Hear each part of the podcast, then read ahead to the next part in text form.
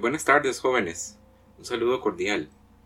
En este podcast vamos a estar hablando acerca de el desarrollo del dibujo en Francia durante el siglo XVI, no de manera transversal, sino eh, enfocados específicamente en eh, un problema de investigación muy puntual. Vamos a hablar acerca del impacto que tiene la práctica del dibujo sobre el desarrollo del retrato. Para tal efecto entonces les voy a leer una investigación realizada por mí, eh, cotejando distintas fuentes que tratan acerca pues de estos artistas y de pues esta eh, parte de eh, la historia del arte francesa, así que no es una lectura pues específica de ningún autor o autora, es pues un, un, trabajo mío de síntesis. En todo caso, cuando sea necesario voy a citar pues a los autores del caso, ¿verdad? O autoras por nombre. Bien, vamos a comenzar entonces. En la Francia del siglo XVI vamos a encontrar otro de los escenarios en los que el dibujo europeo experimentó un desarrollo importante. Aunque bajo condiciones sociales y una valoración distinta a la italiana, durante esas fechas se produjo una gran cantidad de dibujos, de los que sobreviven varias centenas, y estos fueron apreciados como obras artísticas autónomas por la audiencia que los encargaba. Al mismo tiempo se desarrolló un coleccionismo culto que llevó a algunos miembros de las élites a curar grandes grupos de dibujos, grandes acopios.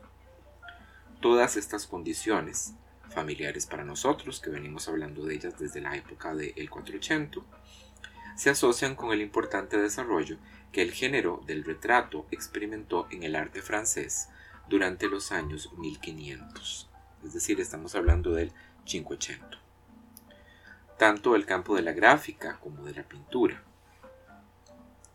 Fue las primeras décadas de este siglo, el siglo XVI, que se dio a luz un prototipo de retrato que dominaría por largo tiempo la pintura y el dibujo franceses.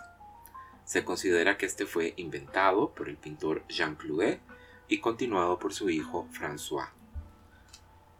Los rasgos principales que caracterizan este tipo de retrato podrían ser resumidos del modo siguiente. Mucha atención. La persona retratada se representa sin afectación, con una armonía y equilibrio que recuerda el trabajo de los maestros del Alto Renacimiento. En juego hay cierta cuota de idealización, en la que los rasgos faciales son completamente subordinados a la fisonomía general del individuo. Los personajes se retratan siempre en una vista de tres cuartos, que brinda mayor sensación de movilidad al rostro y permite al artista capturar expresiones pasajeras. En el caso de los dibujos, la vestimenta apenas se indica por algunas anotaciones someras hechas con trazos más libres y menos precisos. Creo que de todo esto lo único que merece tal vez un poco de eh, explicación es este, eh, esta notación de que se representa a la persona sin afectación. Se refiere a que el rostro es un rostro sereno, en cierto punto o en cierta medida impávido, en el que nosotros no podemos notar pues una emoción particular. No está triste, no está feliz, no está consternado ni asustado, ¿verdad? Está en reposo pues sin ningún tipo de emoción que transforme su rostro. La monotonía que caracteriza este tipo de obras facilita la identificación de los rasgos individuales y los parecidos familiares. Y aunque esta redundancia y repetición en las poses y actitudes ha sido muchas veces discutida en términos de una limitación en el talento de estos artistas, es decir, que así lo hacían porque no les daba eh, pues sus facultades para otra cosa. Académicos como Henry Cerner consideran que es justamente esta monotonía el aporte más importante de los Clouet, pues estableció un lenguaje básico para el retrato francés. Cerner apunta también que durante el siglo XVI el retrato todavía era un género relativamente raro en el arte italiano y nórdico, y que hasta la llegada de Jean Clouet no existieron en Europa retratistas consumados, solo pintores que se dedicaban ocasionalmente a pintarlos. Los Clouet fueron una familia de pintores de gran renombre a los que se les otorgó títulos de importancia, como el de pintor oficial de varios monarcas franceses. Las dos figuras más relevantes de esta dinastía fueron Jean y su hijo François. Ambos artistas fueron tenidos en muy alta estima durante el siglo XVI, pero cayeron en el olvido luego de su muerte y no fueron recuperados de la memoria colectiva hasta el siglo XIX, siendo muchas de sus obras erróneamente adjudicadas a otros artistas. Además del establecimiento de esta forma estándar de retrato, a los Clouet también se les responsabiliza de dotar al dibujo de una independencia como forma artística que nunca había visto. En la obra de estos dos artistas, los dibujos llegaron a ser muchas veces un producto final y no un mero paso previo para el planeamiento de un cuadro. Igualmente, importante, es el hecho de que estos dibujos circulaban en la forma de numerosas copias en la corte y eran organizados en álbumes por algunos de sus miembros, como vamos a ver más adelante. El hecho de que los dibujos son más baratos y rápidos de producir que las pinturas facilitó su producción en gran número y la maduración del tipo de retrato que fue desarrollado por los Clouet.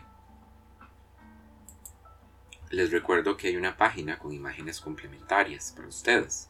Ahí pueden ustedes revisar esta tipología retratística a la que estamos caracterizando y ver pues obras gráficas y pictóricas de estos artistas que les van a ayudar a comprender mejor lo que el podcast les está comunicando.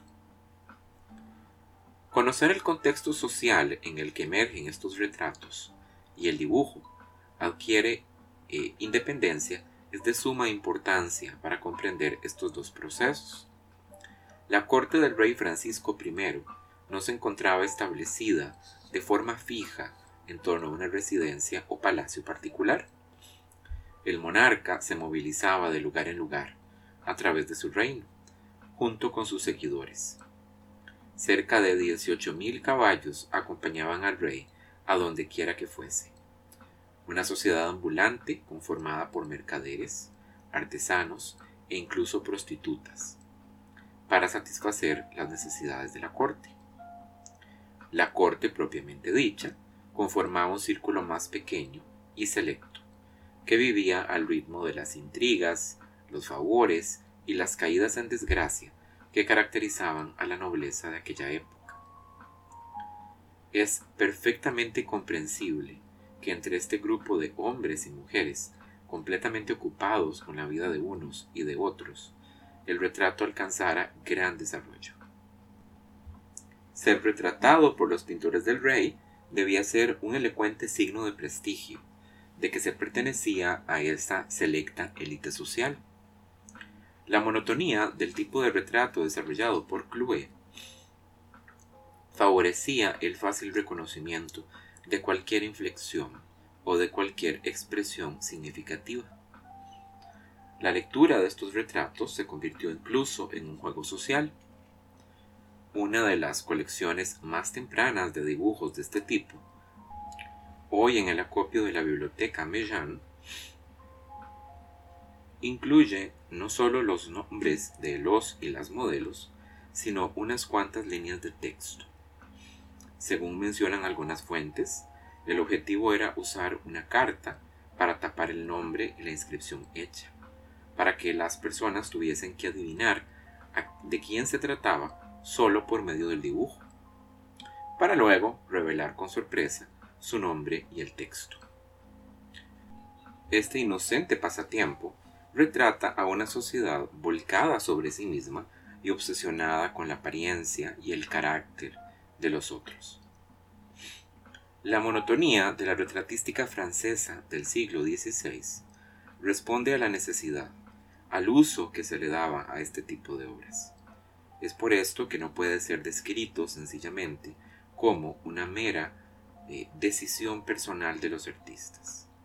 Su perpetuación debió responder también a las presiones sociales tácitas, protocolos que dominaban la creación de este tipo de obras cortesanas, que es posible que no fueran completamente conscientes para los artistas, pero sí muy efectivos para delimitar perfectamente lo que se esperaba de la obra de estos. Bien, ahora hablemos específicamente de la figura de Jean Clouet. Jean Clouet fue un retratista y miniaturista de gran talento que llegó a detentar el título de valet de chambre del rey Francisco I. Eso quiere decir como secretario personal o como la traducción literal sería pues el mayordomo de habitación, ¿verdad? Pero se refiere pues más bien como una especie de secretario. En realidad es poco lo que se sabe con certeza de su vida. Parece que no era francés y que nunca se naturalizó. Se cree que pudo haber sido originario de los Países Bajos. Su nombre probablemente no era Clouet, sino que debió afrancesarlo para encajar mejor en aquella sociedad.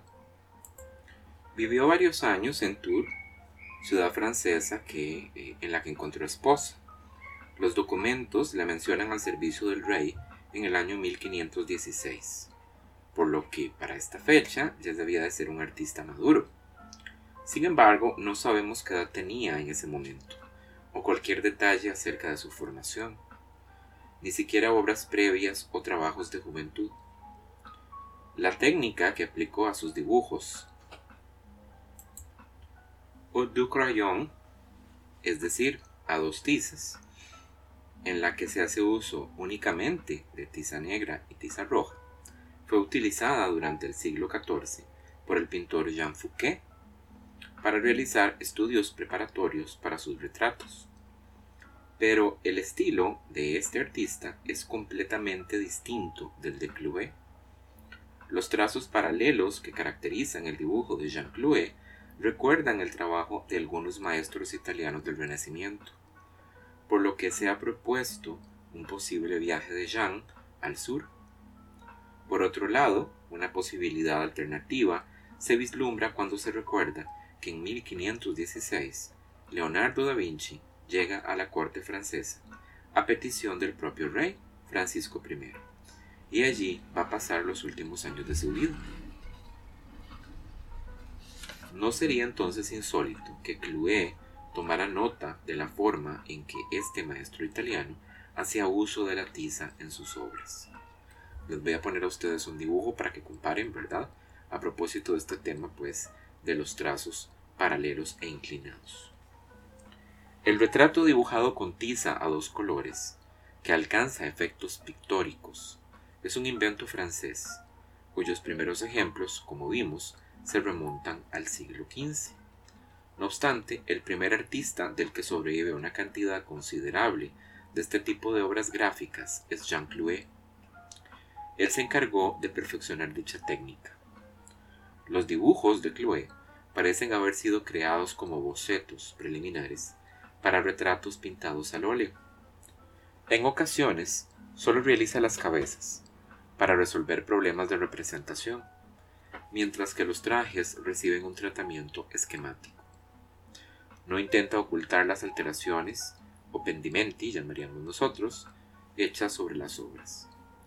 Algunos dibujos incluyen anotaciones del artista sobre los colores a usar. Se caracteriza por un delicado manejo de la tiza. Las figuras se modelan a través de trazos diagonales entrecruzados que permiten una sutil fusión de la tiza negra y la tiza roja, hasta alcanzar un matiz similar a la carnación humana.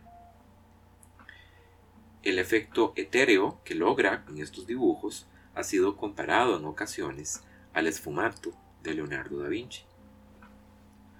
Se desconoce si o hasta qué punto los bocetos de Jean Clouet fueron apreciados como obras independientes durante esta época. La historiadora del arte Alexandra Esbereva ha sugerido que la mayoría debió de haber permanecido siempre en su estudio y caído en manos de su hijo François a su muerte en el año 1541. Algunos de estos llegaron posteriormente a manos de Catalina de Medici, reina de Francia y gran coleccionista de dibujos, quien estaba curando un álbum de retratos de personajes de la corte. es probable que François regalara o vendiera varios de los bocetos de su padre a la reina para que éste lograra completar su colección. Muy bien, ahora vamos entonces con su hijo, François Clouet. No existe completa certeza sobre la fecha de nacimiento de François Clouet, a la que algunos investigadores ubican en 1522 y otros en 1510. Se sabe que desde 1541, como vimos la fecha de la muerte del padre, y hasta 1547, sucedió a su papá en el servicio al rey Francisco I, como pintor y como valet de chambre.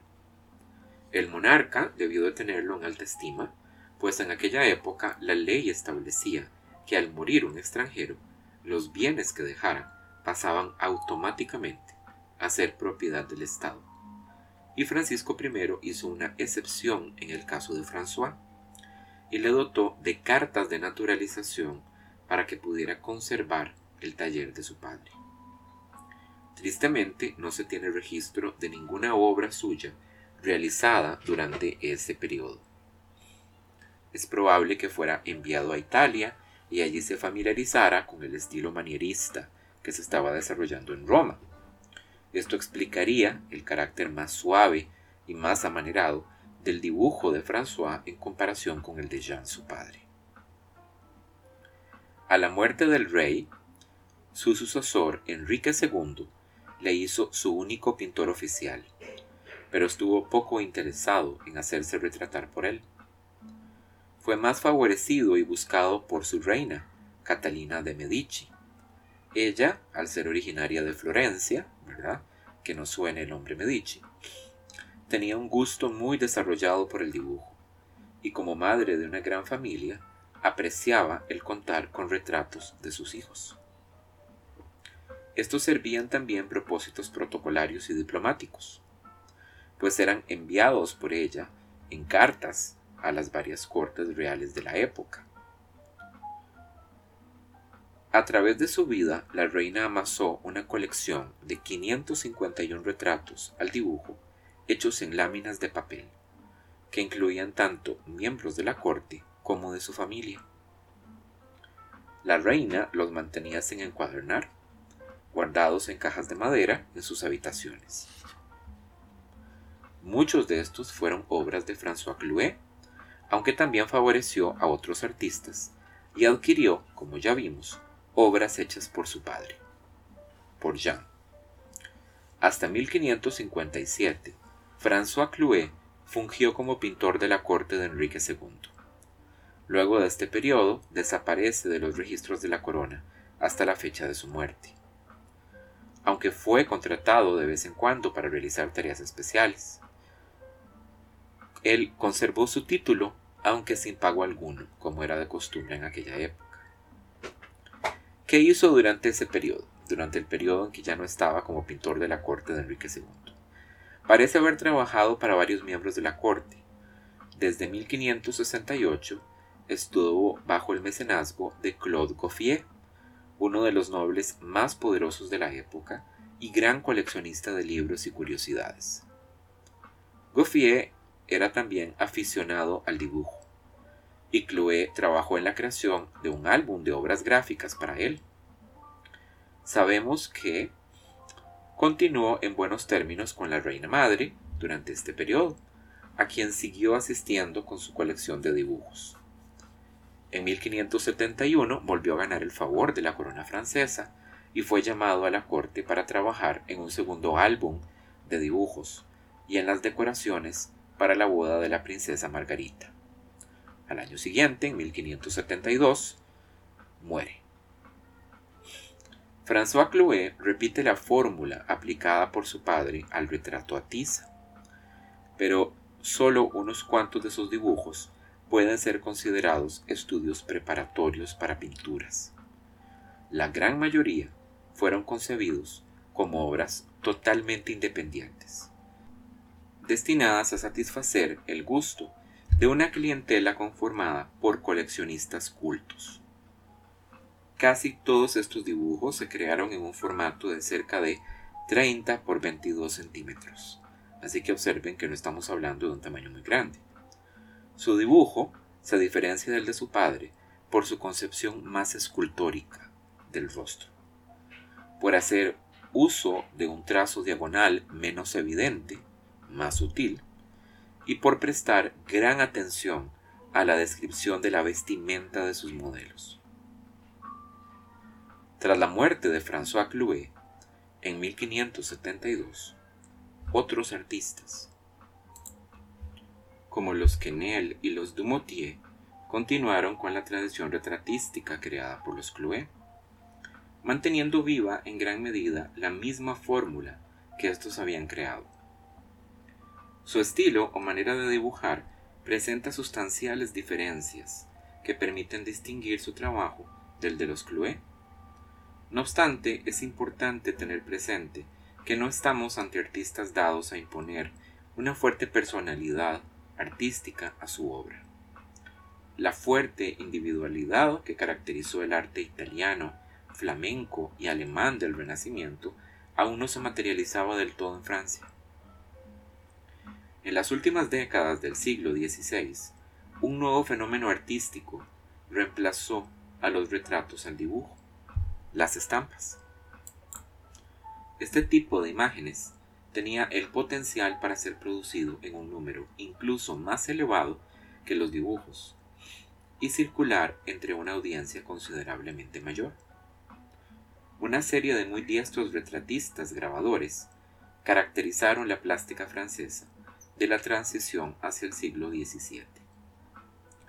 La adopción del modelo de retrato de los Clouet al grabado fue sintomática de la función propagandística que este tipo de obras había adquirido para esas fechas.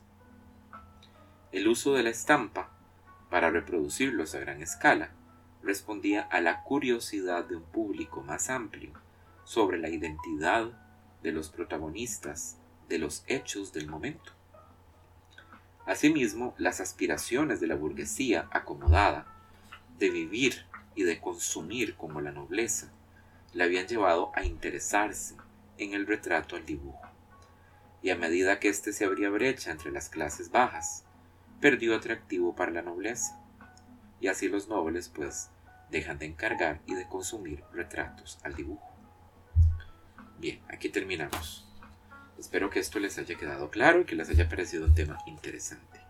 No olviden revisar entonces eh, la paginita con imágenes complementarias para que vean obras de todos estos artistas y tengan también en la descripción de las obras el dato de cómo se escriben estas palabras en francés, estos nombres propios pues que mencioné a lo largo de esta, eh, de esta síntesis. Un saludo atento. Hasta luego.